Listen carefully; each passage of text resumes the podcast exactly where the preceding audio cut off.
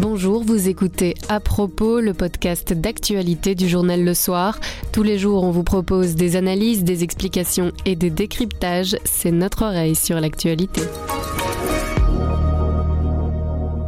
On vous emmène dans un camping au bord de l'Ourthe, à nouveau prêt à accueillir les vacanciers après les inondations de juillet dernier, avec un petit détour dans les coulisses de notre chronique langue française. Mais avant, le cyclisme passionne toujours plus, on essaye de comprendre pourquoi. Nous sommes le lundi 27 juin, je m'appelle Sandrine Puissant. À propos, voici l'actualité, comme vous l'entendez.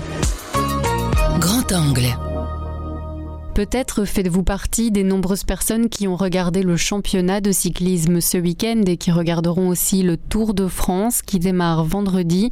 La popularité de ce sport a explosé avec les réseaux sociaux et les retransmissions en direct. Les spectateurs sont plus nombreux devant les écrans mais aussi au bord de la route. L'audience est plus jeune. Stéphane Thirion couvre le cyclisme chez nous. Il nous explique pourquoi le vélo passionne autant. Bonjour Stéphane. Bonjour. Alors, est-ce que c'est d'abord l'image, la télévision et le fait de diffuser euh, presque toutes les courses en direct qui a changé le cyclisme aujourd'hui? Ça en fait partie, en effet, parce que le fait qu'il y ait une proposition beaucoup plus large de diffusion d'épreuves cyclistes permet aux initiés, même aux non-initiés, de regarder beaucoup plus de vélo à la télévision, et puis il y a la qualité, surtout de la transmission, qui est nettement supérieure à ce qu'on a pu connaître encore il y a 5-6 ans puisqu'au niveau du matériel, de l'arrivée de la 4G, bientôt de la 5G, les drones, enfin toute la, manière dont on peut suivre la course aujourd'hui, on a l'impression d'être dedans, et donc forcément c'est très différent par rapport à ce qui nous était proposé auparavant.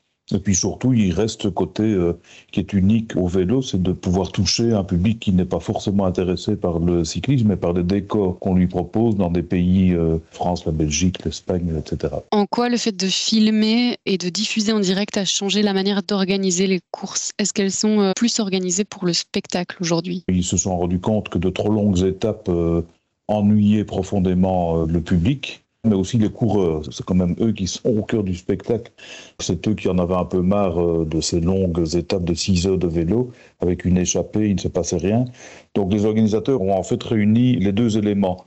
Le fait que trop d'heures d'antenne tuait euh, l'intérêt, et ensuite, quand on raccourcit une étape, bien forcément, le spectacle change, la manière de courir change, du coup, ils ont pu imaginer, à partir de voici quatre ans, la retransmission intégrale des étapes dans les grands tours, en tout cas, le Giro, donc le Tour de France et la Vuelta. Et c'est assez spectaculaire parce qu'on s'ennuie vraiment très rarement. Ça change la tactique aussi. Tout le monde a accès à l'image et donc les tacticiens, les directeurs sportifs qui sont au cyclisme, que sont des entraîneurs euh, dans d'autres sports, voient tout. Donc ils peuvent communiquer par oreillette à leurs coureurs ce qui se passe. Euh, avant, euh, les, disons, les 80-90 premiers kilomètres n'étaient pas télévisés. On sait exactement euh, qui court devant le peloton, qui va attaquer, qui attaque, etc. Ils doivent parfois euh, déchirer tout ce qu'ils avaient préparé parce que des faits de course précis, grâce au fait que tout est filmé, les oblige à changer tout. Maintenant, ce qui ne change pas, c'est la force des mollets. Hein. Toutes les, innovations techniques ne vont pas euh, permettre à un coureur d'aller plus vite. Qu'est-ce qui a changé dans les technologies et dans la manière de filmer une course? Simplement la qualité. Les caméras embarquées sur les vélos, ça existe depuis peu. Ce n'est pas toujours une image euh, exceptionnelle, mais au moins ça permet de voir euh, par exemple les soubresauts d'une bicyclette sur des pavés, etc., voir dans quelles conditions ces coureurs se trouvent dans un peloton, c'est très dur, c'est une guerre permanente pour pouvoir se placer. C'est un spectacle itinérant, ça bouge tout le temps. Il faut des moyens colossaux, des hélicoptères, des avions relais, etc. Ça, ça existe depuis toujours, mais ici, grâce euh, au GPS et autres données euh, Internet avec les satellites, c'est beaucoup plus précis et, meilleur. Les réseaux sociaux ont eux aussi une influence. En quoi euh, ça a changé le sport? Ça a rendu le vélo plus sexy. Les coureurs qu'on prenait euh, parfois pour, des gens un peu demeurés, enfin ici je caricature, hein, ont pu, grâce aux réseaux sociaux, mieux se faire connaître, montrer au grand public que le vélo était un beau sport, qu'ils avaient des choses à dire, euh, qu'ils n'étaient pas que des gens qui pédalaient sur des vélos. Dans les équipes, ils ont eux-mêmes contribué au développement des réseaux sociaux de leurs champions. Je pense par rapport à d'autres sports, ils ont anticipé là-dessus montrer des plans d'entraînement, diffuser des photos de où ils se trouvent, etc. Euh, ça change beaucoup de choses, effectivement. les sponsors sont très demandeurs parce que forcément, euh, plus il y a d'images et de messages, plus il y a de la publicité. Est-ce que par ailleurs le cyclisme obtient une récompense pour sa lutte contre le dopage? Mais disons que quand le, fléau du dopage était à, son apogée, à son sommet, c'était un sport qui était carrément menacé de disparition hein, dans les années 2000, il ne faut pas avoir peur de le dire. Le cyclisme s'est remis donc en question. Il ne s'est pas remis en question qu'à l'échelon des équipes ou des coureurs. Tout le monde s'est mis autour d'une table, les organisateurs, les équipes, les coureurs, les fédérations, pour trouver une solution. La première, c'était évidemment de trouver un moyen radical de lutter contre le dopage. Cette remise en question et cette prise en charge a fait que le vélo aujourd'hui est quelque chose de sain. Ça se voit en course, ça se voit entre les champions, ça se voit dans les dominations d'équipes qui sont beaucoup moins nettes qu'avant. On n'a plus ces rouleaux compresseurs qui emmenaient euh, les coureurs, je ne vais pas citer, euh, vers la victoire. Et ça saute aux yeux, c'est beaucoup plus sain. Est-ce que euh, aujourd'hui aussi les coureurs sont plus professionnels et moins amateurs que par le passé? Ça, je ne dirais pas, parce que les grands champions, on ne va pas jeter non plus tout euh, avec le bébé l'eau du bain. Les grands champions de l'époque étaient très professionnels et ils roulaient même beaucoup plus qu'aujourd'hui.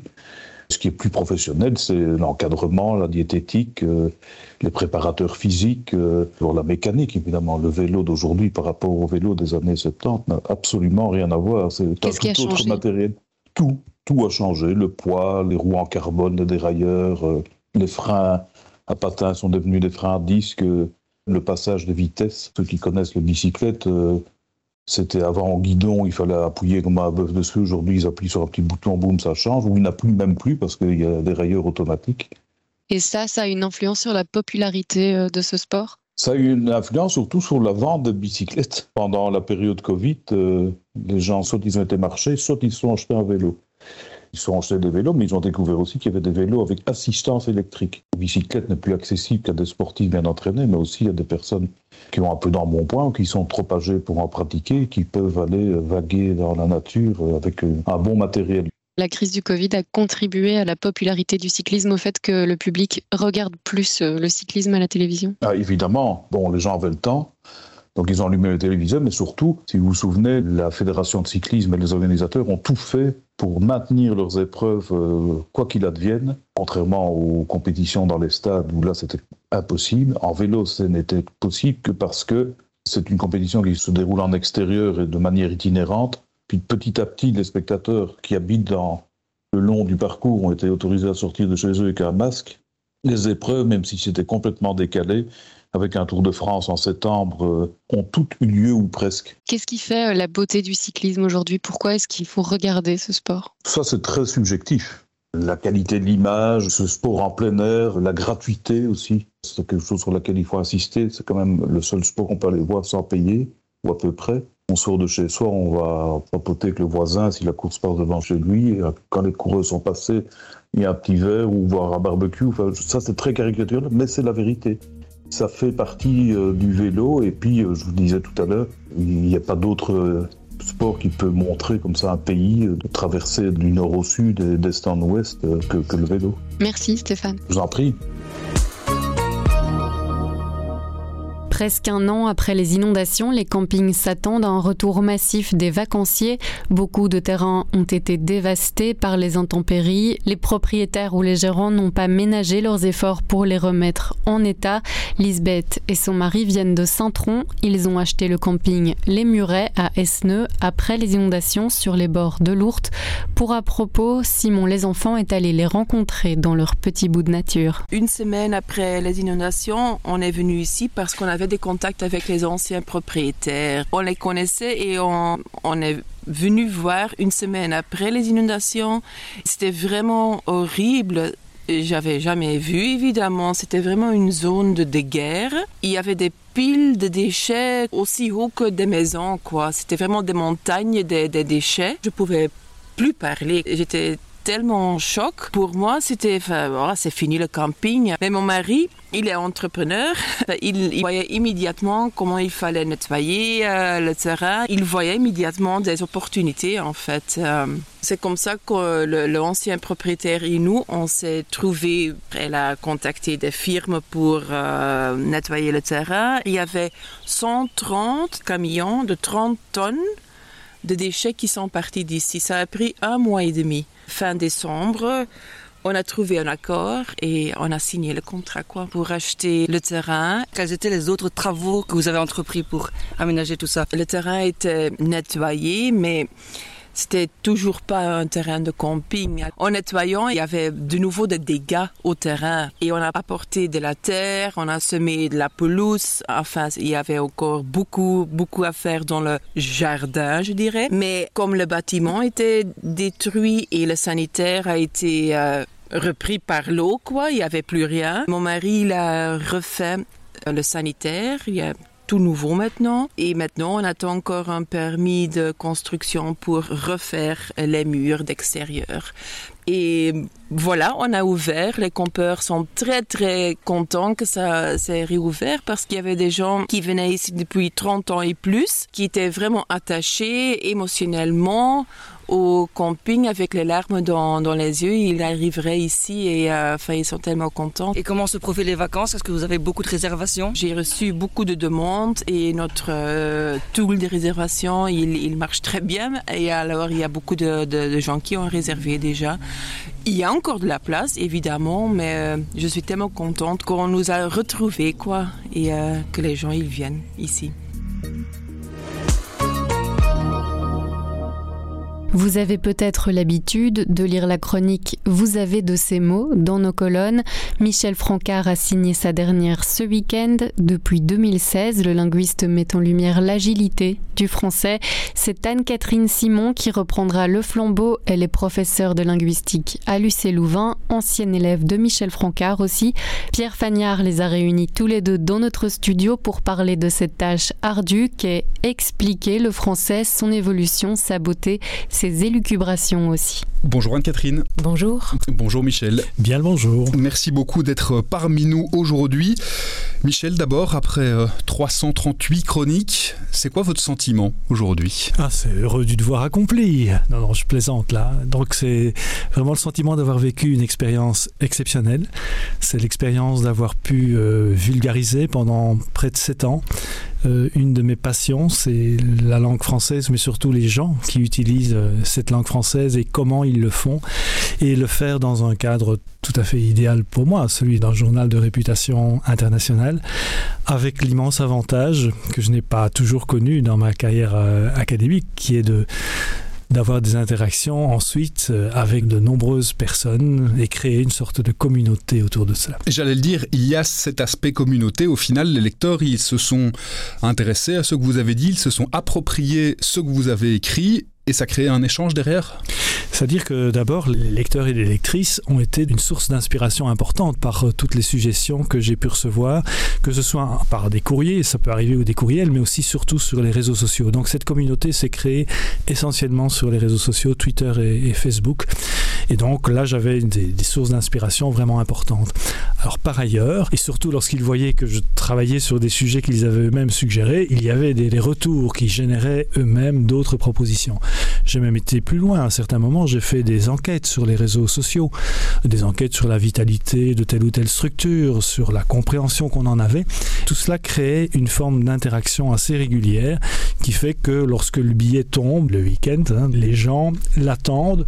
Oh, je ne me prends pas au sérieux, ils ne m'attendent pas moi, mais enfin, ils attendent de savoir ce que j'ai fait des éléments qu'ils m'ont communiqués. Anne-Catherine, sans vouloir vous mettre de pression, c'est un fameux défi de reprendre ce flambeau. Oui, c'est un fameux défi parce que Michel a placé la barre très haut, on vient de le dire, dans les attentes des lecteurs qui, euh, chaque semaine, reçoivent une chronique vraiment de qualité qui les fait réfléchir euh, sur la langue française, euh, qui les fait peut-être comprendre mieux la langue française et moins la juger euh, dans ses différents usages.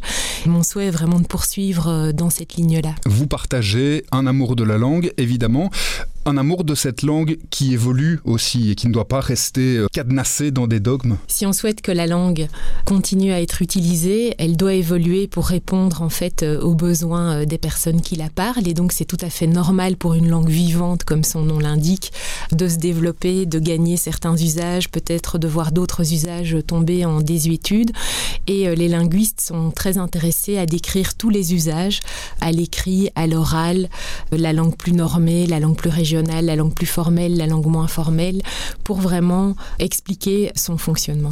Michel, vous ne vous interdisiez rien des questions de vocabulaire, de grammaire, de sémantique, de régionalisme, parce que la langue est créée par cet ensemble? Oui, non seulement parce que la langue est créée par cet ensemble, mais surtout parce que c'est cet ensemble que les gens utilisent au quotidien. Et donc, effectivement, j'essayais de ne pas avoir de marotte, si vous voulez, qui, qui fait que j'aurais parlé uniquement du lexique euh, ou, de la grammaire. Non, non, j'ai essayé. Donc, euh, chaque mois, il y avait un biais sur la syntaxe ou la grammaire, il y avait un biais sur le lexique, il y avait un biais sur une question d'orthographe ou de prononciation.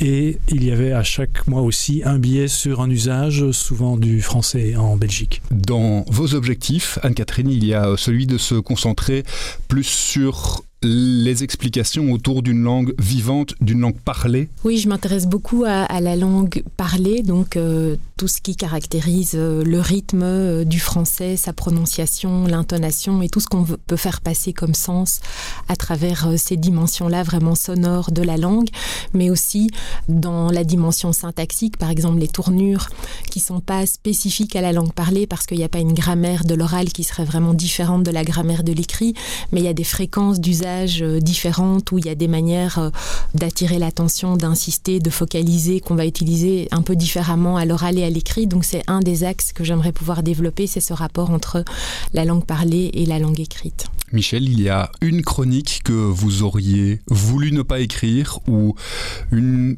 que vous auriez rêvé d'écrire et puis finalement ça s'est pas présenté ah, Il y en a des tas que je rêve d'écrire encore mais c'est fini, il faut à un moment donné tourner la page. Alors une que j'aurais voulu ne pas écrire, non je ne pense pas, je suis assez... Euh, enfin je me sens responsable en tout cas de, chacune d'entre elles. Alors les, réactions étaient euh, parfois très curieuses ou très différentes. Alors juste, juste pour l'anecdote, j'en ai consacré une euh, au mot pensionnite. Et pour moi, c'était tout à fait innocent. Je veux dire, j'essayais d'expliquer que ce mot, évidemment, était un mot qu'on employait beaucoup en Belgique parce qu'il y a pension et pas retraite comme en France. Et à un moment donné, c'est la seule fois que ça m'est arrivé sur les réseaux sociaux. Il y a une volée de commentaires, soi-disant parce que je méprisais les fonctionnaires, alors qu'évidemment, il était question de tout sauf des fonctionnaires à mépriser. Anne-Catherine, vous savez déjà par quelle chronique vous allez commencer Est-ce qu'il y a en tout cas des, des thèmes sur lesquels vous êtes très impatiente de pouvoir écrire.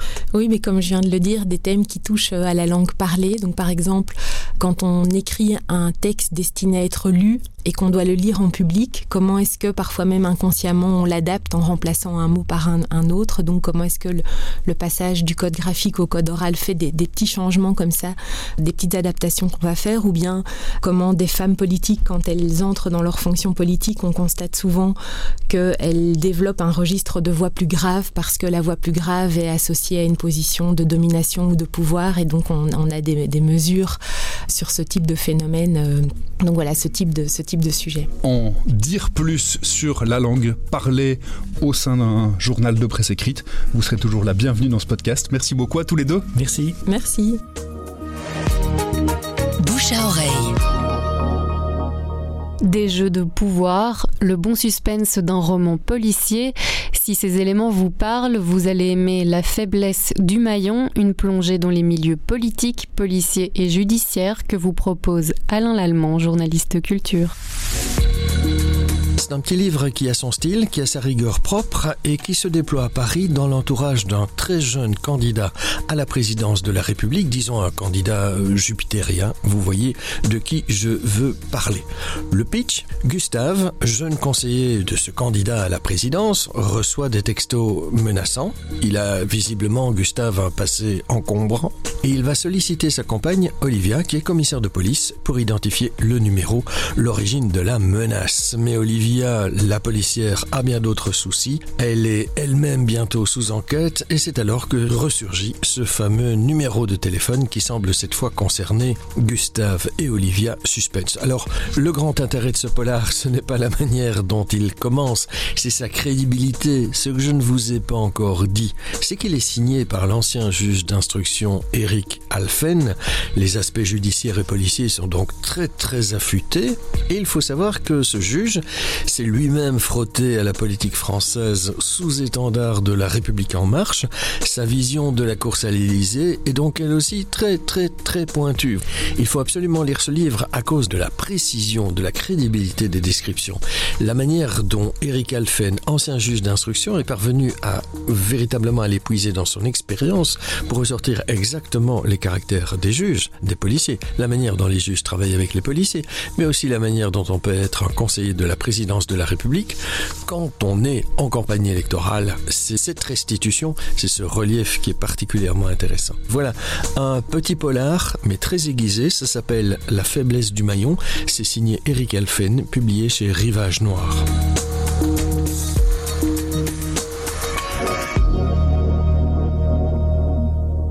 À propos, c'est fini pour aujourd'hui, mais on revient demain dès 7h. En attendant, abonnez-vous, partagez-nous. Vous nous trouverez sur notre site, notre application et votre plateforme de podcast préférée. À demain.